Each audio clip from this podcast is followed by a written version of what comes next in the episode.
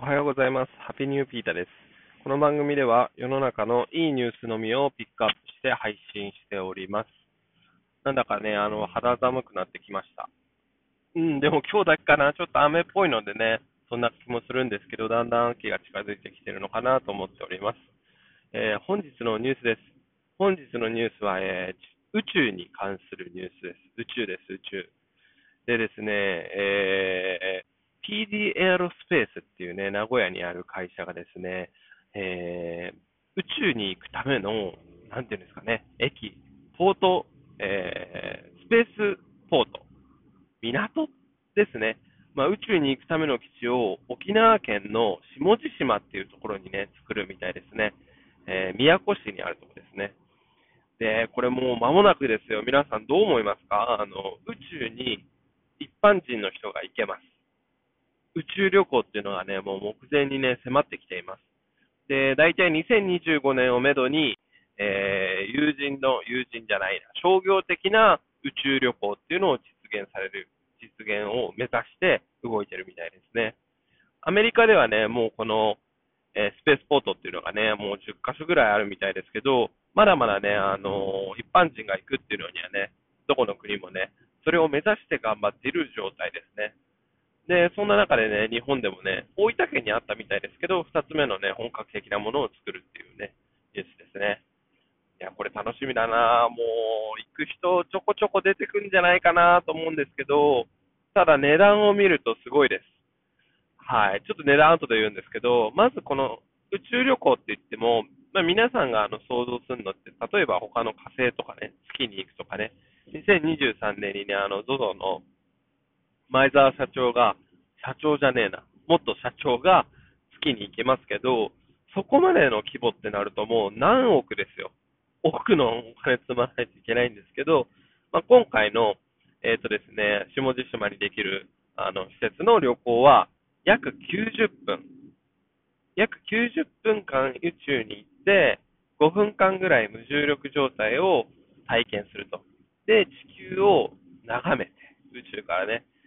帰ってくるみたいな旅行みたいですね。だから、小宇宙旅行っていうところに分類されるみたいですけど、まあ、それがね、まず、その一般人向けに徐々に、あの、オープンとなってくるっていうのがね、今の時代の流れですね。はい。それで気になる価格なんですけど、いくらぐらいだと思いますか ?90 分で。1500万ぐらい。すごい。90分に1500万ですよ。だからね、1分間にね、16、7万ぐらいのね、あの、お金をかけるっていうね、なかなか贅沢なお金の使い方ですよね。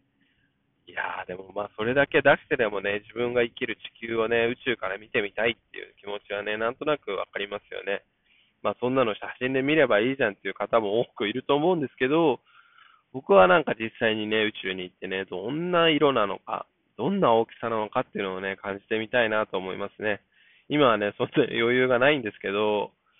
うん、いつかこれは行ってみたい。まあだからね、まあ、ホリエモンさんとかね、なかなかね、あの、地球上でって言ったら面白いですけど、地球上でね、大きな事業を成し得た人っていうのはね、まあアメリカで言うとね、もう、あの、アマゾンのね、創業者の方とか、それこそね、今、スペース X のね、あの、イーロン・マスクさんとかもね、ある程度実績を上げると、次はね、宇宙にね、あのあの、目が向きますよね。もう地球でやることはねえぐらいの勢いなのか、自分の好奇心がね、思うまままに進んでいるのかわかんないですけど、本当にね、知的好奇心のね、一番のところは宇宙だと思うんですよね。はい。まあ、そんな中でね、他の星には行けないけど、地球から出られるっていう経験にね、1400万からね、1500万払えばできるって考えたら、徐々にね、やりたいっていう人もね、出てくるんじゃないでしょうか。もしかしたらね、宇宙ローンみたいなんかね、組んでね、あのー90分に対するそのローンですよ。そんなのかけてまで借金してまで行くっていう人もいるかもしれないです。いやー、これね、もう僕が生きてる間にね、おそらくね、他の星にね、あのー移住するみたいな人もね、出てくるんじゃないでしょうか。このね、時代の流れから言ってね。いやー、そんな中でね、まだね、ニュースでね、あの、見守るぐらいしかできないんですけど、まあ、いつかね、自分もね、まあ100万とかでね、いけるぐらいの次第になってくればな、と願っております。皆さんもちょっと宇宙にね、関してたまに調べてみたらね、ワクワクするので、ぜひ調べてみてください。えー本日のニュースはここまで。Take it easy!